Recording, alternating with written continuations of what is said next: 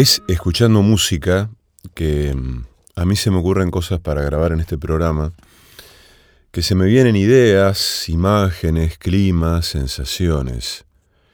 Es escuchando música que se me abre un, un universo que estaba allí, a veces más o menos conocido, pero en ese momento invisible o imposible de ver o de tocar. No sé con qué tiene que ver ese universo, pero por ejemplo, hoy vamos a hablar de amor.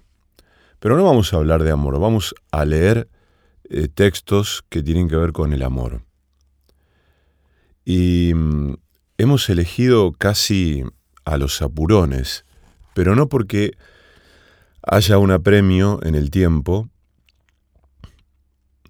sino por el desorden que implica manotear materiales que están ahí, ¿no? Como quien abre la heladera y las alacenas y recoge los pertrechos necesarios para un picnic urgente. Por eso vamos a empezar leyendo un fragmento del el libro Historias de Amor de Julia Cristeva. Vértigo de identidad, vértigo de palabras. El amor es, a escala individual, esa súbita revolución, ese cataclismo irremediable del que no se habla más que después. En el momento no se habla de, se tiene simplemente la impresión de hablar al fin por primera vez de verdad. Pero ¿es realmente para decir algo? No necesariamente. Sino qué exactamente. Hasta la carta de amor, esa tentativa inocentemente perversa de calmar o relanzar el juego, está demasiado inmersa en el fuego inmediato como para no hablar más que de mí y de ti o incluso de un nosotros salido de la alquimia de las identificaciones, pero no de lo que sucede realmente entre el uno y el otro. No de ese estado de crisis, de abatimiento, de locura, que puede romper todas las barreras de la razón, como puede, semejante a la dinámica del organismo vivo en pleno crecimiento, transformar un error en renovación, remodelar, rehacer, resucitar un cuerpo, una mentalidad, una vida, o incluso dos. Sin embargo, si se admite, contrariamente a nuestras jóvenes enamoradas incrédulas, que a pesar de lo inconmensurable del afecto y del sentimiento puesto en juego por los protagonistas, se puede hablar de un amor, del amor, hay que admitir también que por muy vivificante que sea, el amor siempre nos quema. Hablar de él, aunque sea después, no es posible más que a partir de esta quemadura. Consecutivo al exorbitante crecimiento del yo enamorado, tan extravagante en su orgullo como en su humildad, este desfallecimiento exquisito está en el corazón de la experiencia. Herida narcisista, prueba de la castración, muerte. Son brutales las palabras que aproximan a este estado de vivaz fragilidad, de fuerza serena que emerge del torrente amoroso, o que el torrente amoroso ha abandonado pero que sigue encerrando bajo sus aires de supremacía reconquistada, un punto de dolor tanto psíquico como físico.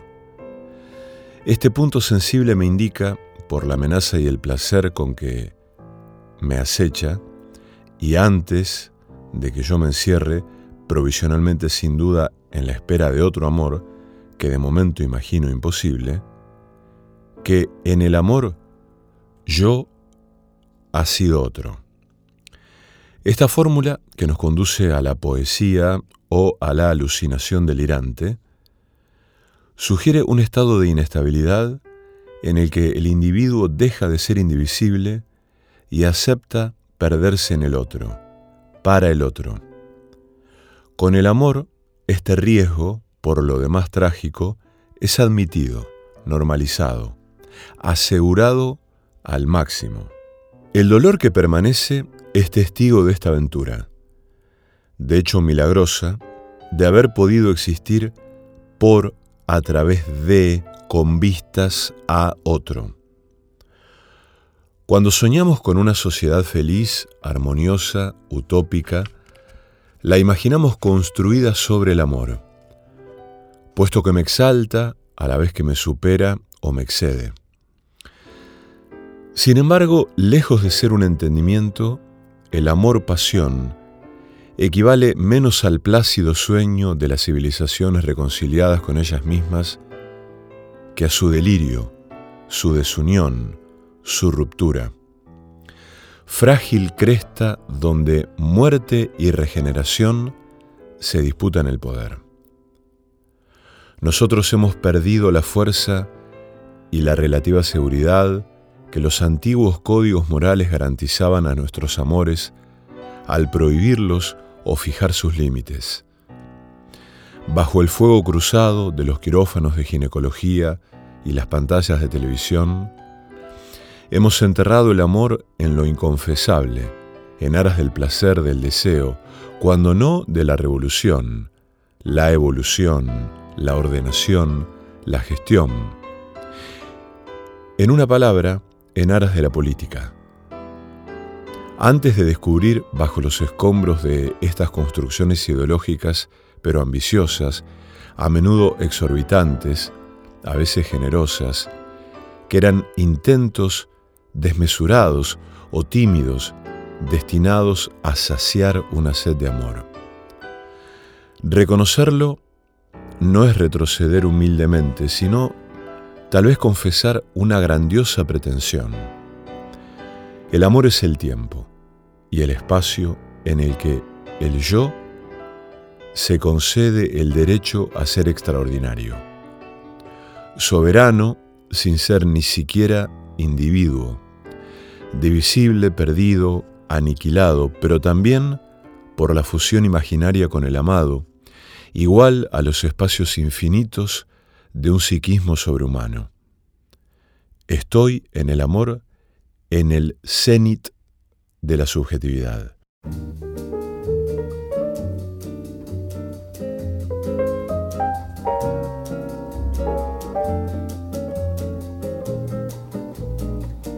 Tá fazendo um ano e meio, amor, que o nosso lar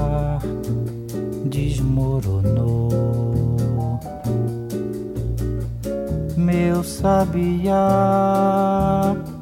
meu violão e uma cruel desilusão foi tudo que ficou. Ficou pra machucar meu coração.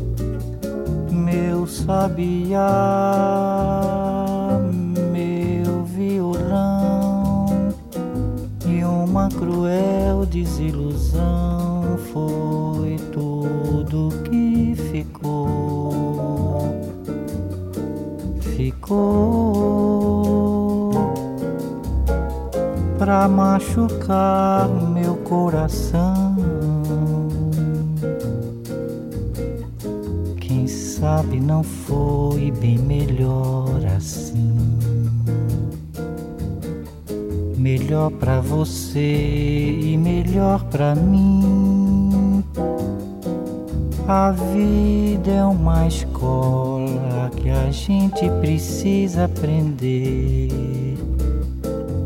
A ciência de viver pra não sofrer.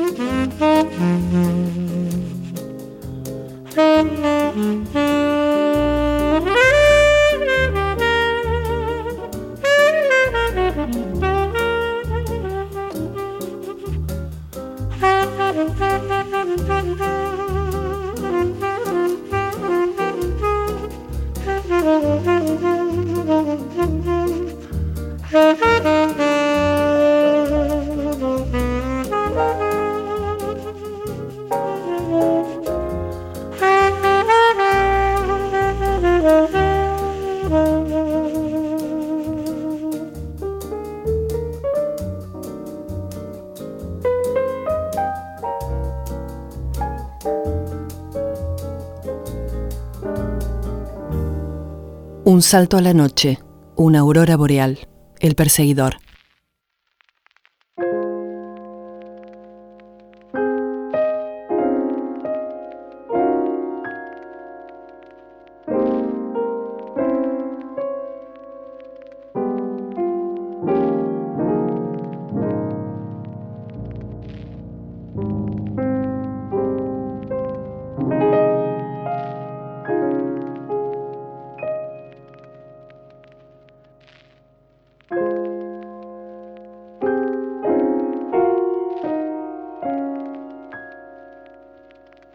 Además del deseo, más allá o más acá del placer, el amor los rodea y los desplaza para elevarme a las dimensiones del universo. ¿Cuál? El nuestro, el mío y el suyo confundidos, agrandados. Espacio dilatado, infinito, donde desde mis desfallecimientos evoco por intermedio del amado una visión ideal. La mía, la suya, la nuestra imposible y sin embargo mantenida. ¿Tengo que detallar las figuras?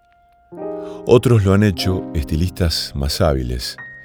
Han abierto un camino que yo no sabría seguir más que desviándolo, ya que cada figura está en singular. La espera me hace dolorosamente sensible a mi estado incompleto, que antes ignoraba. Pues ahora, en la espera, antes y después, chocan de frente en un temible jamás. El amor, el amado, borran la cuenta del tiempo. La llamada, su llamada, me desborda con un flujo en el que se mezclan trastornos del cuerpo, lo que llamamos emociones, y un pensamiento en torbellino, tan vago, tan débil, tan dispuesto a penetrar o fundirse en el del otro, como vigilante, despierto, lúcido en su avance. ¿Hacia qué? Hacia un destino implacable y ciego, como una programación biológica, como el desarrollo de la especie, cuerpo insuflado presente en todos sus miembros por una deliciosa ausencia, voz temblorosa, garganta seca, ojos deslumbrados por el resplandor, piel rosada o sudorosa, corazón palpitante. Los síntomas del amor, ¿serán los síntomas del miedo? Miedo, deseo de dejar de sentirse limitada, retenida, de pasar al otro lado. Temor a transgredir no solo conveniencias, prohibiciones, sino también y sobre todo miedo y deseo de traspasar las fronteras del yo. El encuentro entonces, mezclando placer y promesa o esperanza, permanece en una especie de futuro perfecto.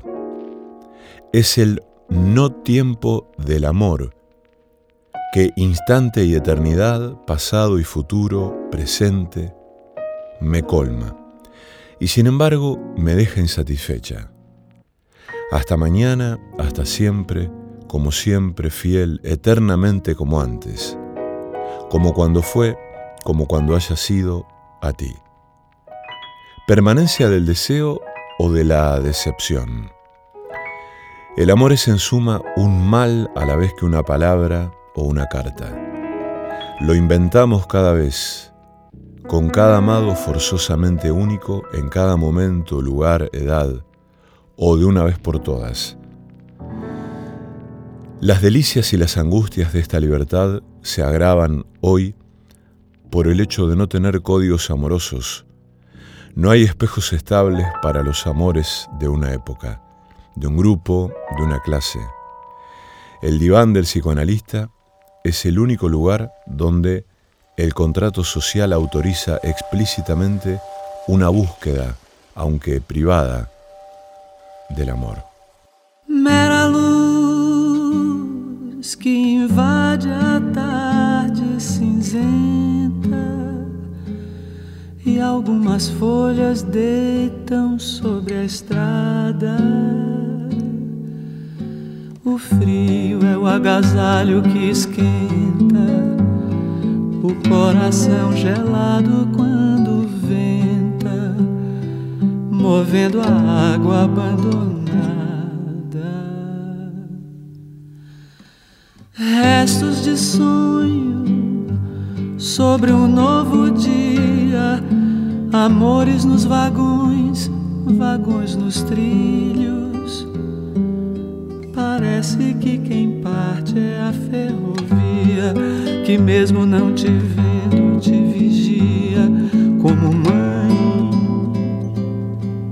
como mãe que dorme olhando os filhos com os olhos na estrada.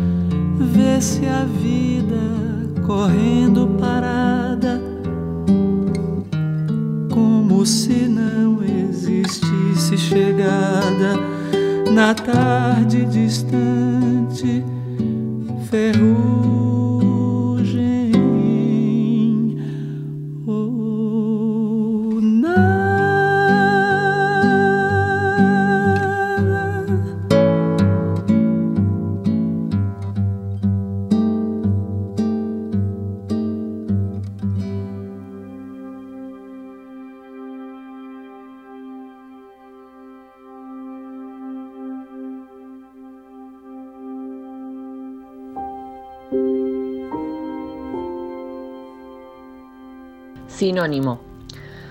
Tu amor es sinónimo del mío. Mi soledad se volvió anónima. Inanimado quedó el frío. Nuestras risas se eligieron de manera unánime, poniendo fin a la noche anémica. Con lo anímico de las palabras ciertas y lo animado de los cuerpos, dibujados con trazos finos sobre retazos blancos, que tienen algo de nosotros que todavía no descubro. Probemos a animarnos a hacer líneas y pinceladas. Podríamos teñir el barrio, un color que dé calma a las almas que claman silencio. Quizás así los autos bajen la velocidad y la humedad no salga de la cama. Quizás la venganza de los amores imposibles tome revancha de nuestras ganas bajo la aurora de promesas eternas, te recuerde lo frágil que resulta sentirnos vivos. Quizás ya es hora de mirarte y derretirme, así lo deseo. No hay tiempo para esconder lo que se nombra obvio. Hubo noches enteras de morder el vacío. No hubo una en la que no haya dibujado tu nombre. La luna sabe cuánto de mí te corresponde y yo sé cuánto quiero convidarte. Nos merecemos el desencanto de morir y el agrado de llegar a nuestro fin acompañados.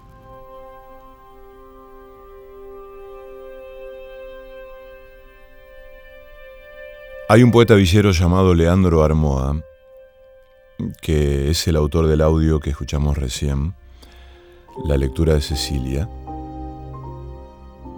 Alguna vez fuimos los dejados, los que dejamos, los que nos equivocamos, los que descubrimos a los que se equivocaron, los dañados o los que dañaron, los malintencionados o los inocentes, los amados o los amantes. Nadie está exento, nadie sale ileso de la escena amorosa. Al amor se entra, como dice Juan José Becerra, como si se entrara a un edificio incendiado del que ya se sabe de antemano que no va a salir nadie vivo. El paisaje del amor nunca es transparente ni prolijo, nunca es organizado ni ordenado. El territorio amoroso nunca está exento de contradicciones, ni de idas y vueltas, ni de vacilaciones y vaivenes, de ataques y de defensas, de estrategias y de tácticas. No está exento de odios y de cálculos, Solo hace falta un poco de honestidad intelectual para asumirlo. ¿Acaso Eros sea la continuación de la guerra por otros medios? Alexandra Cohen.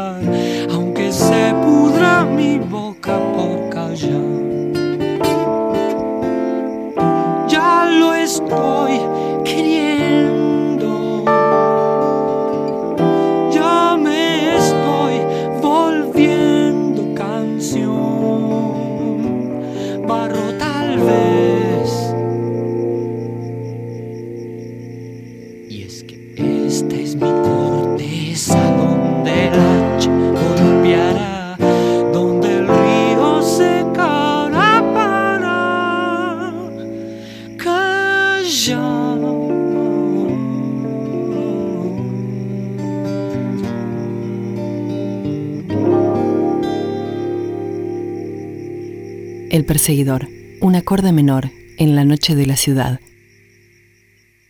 Hay algunos poemas, algunos materiales que me mandó mi amiga Cecilia y les voy a leer un poema de Joaquín Gianussi. Ni ángel ni rebelde.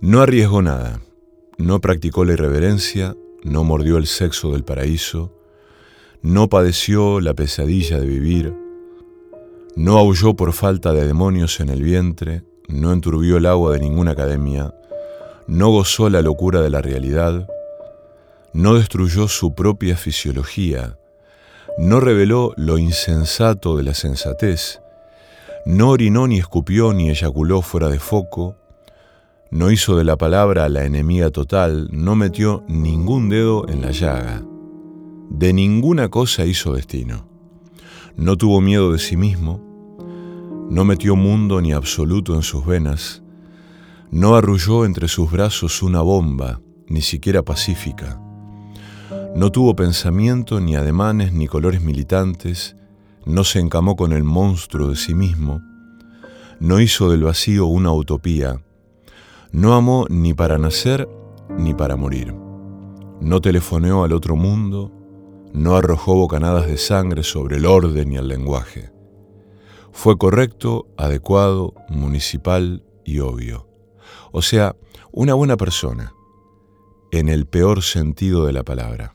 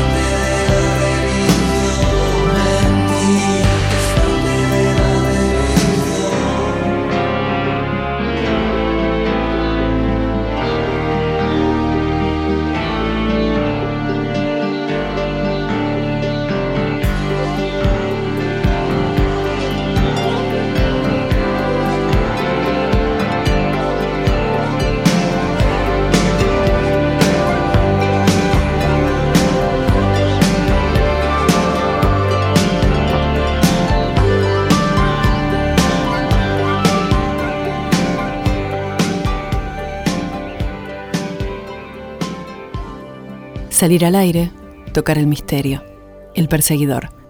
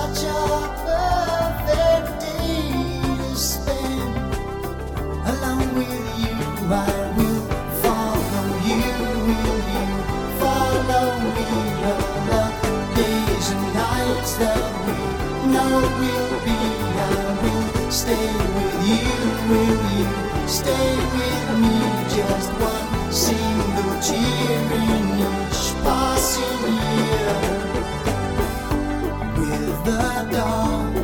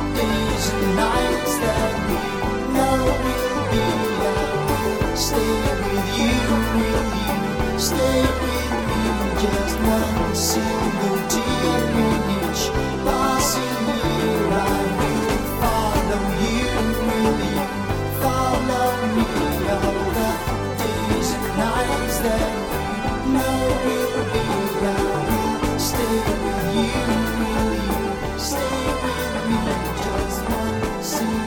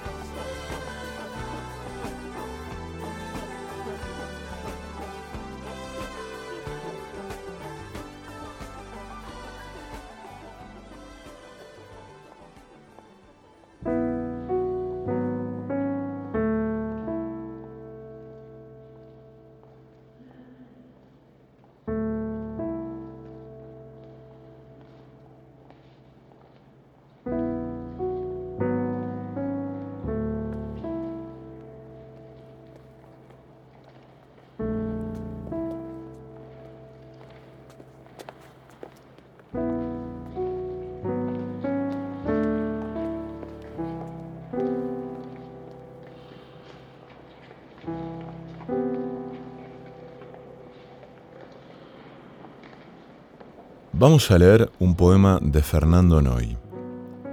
Hay calles innombrables que prolongan palabras y terminan en un punto de madera.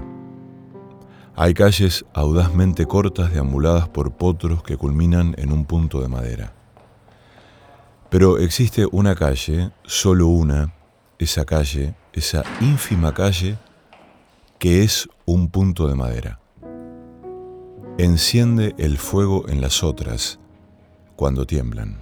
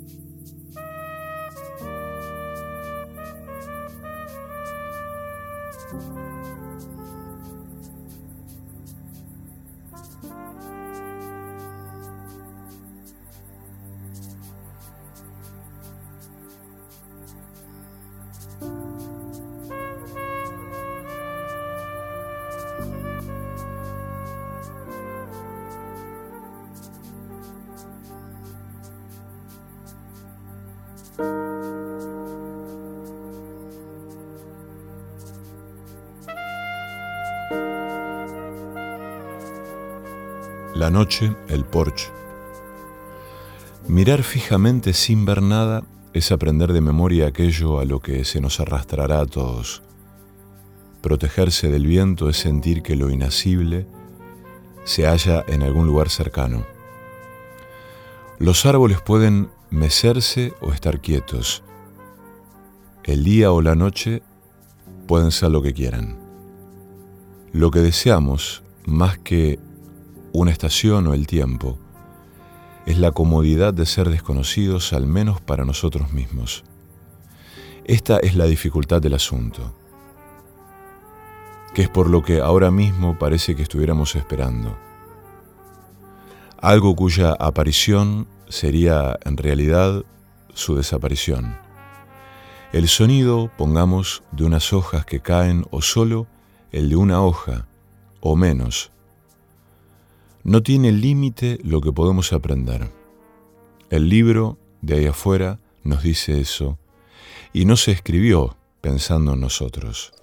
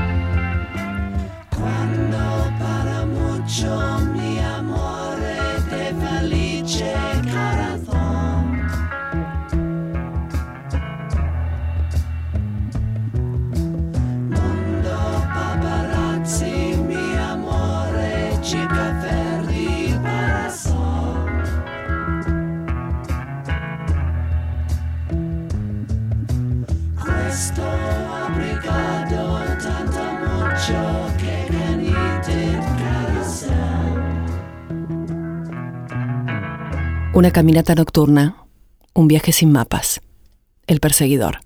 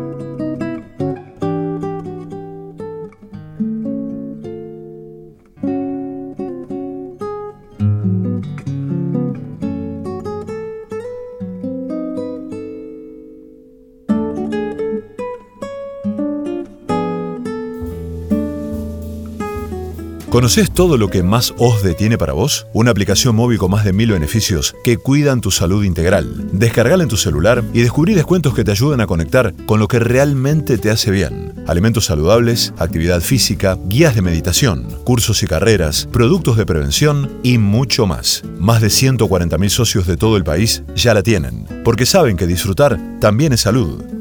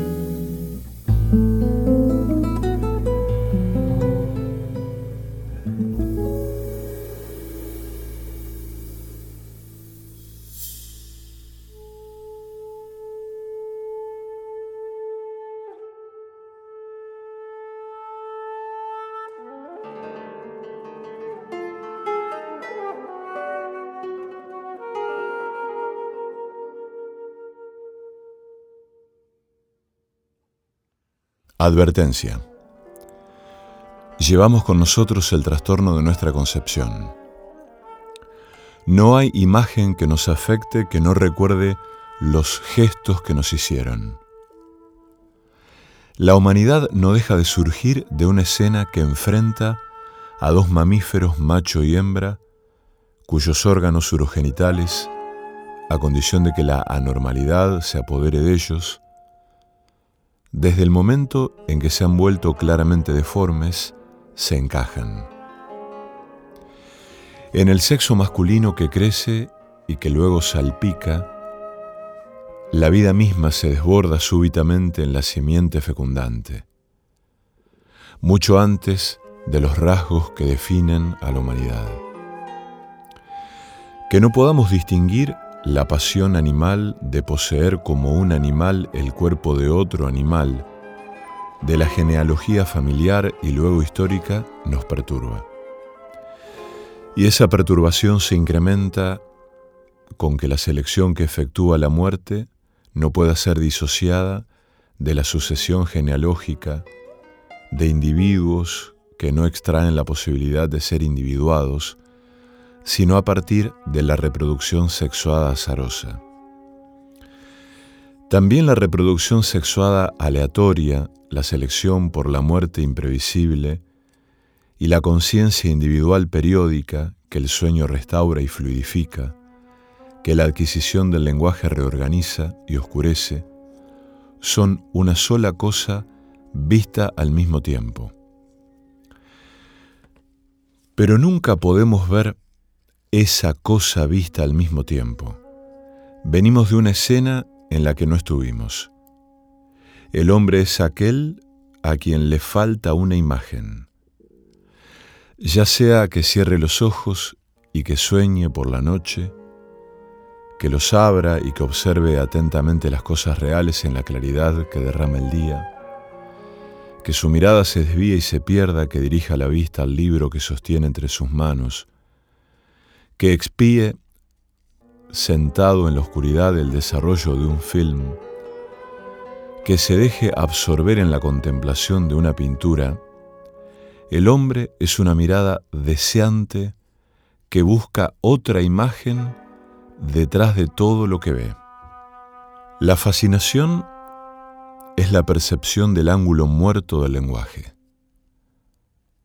Y es el motivo de que esa mirada sea siempre lateral.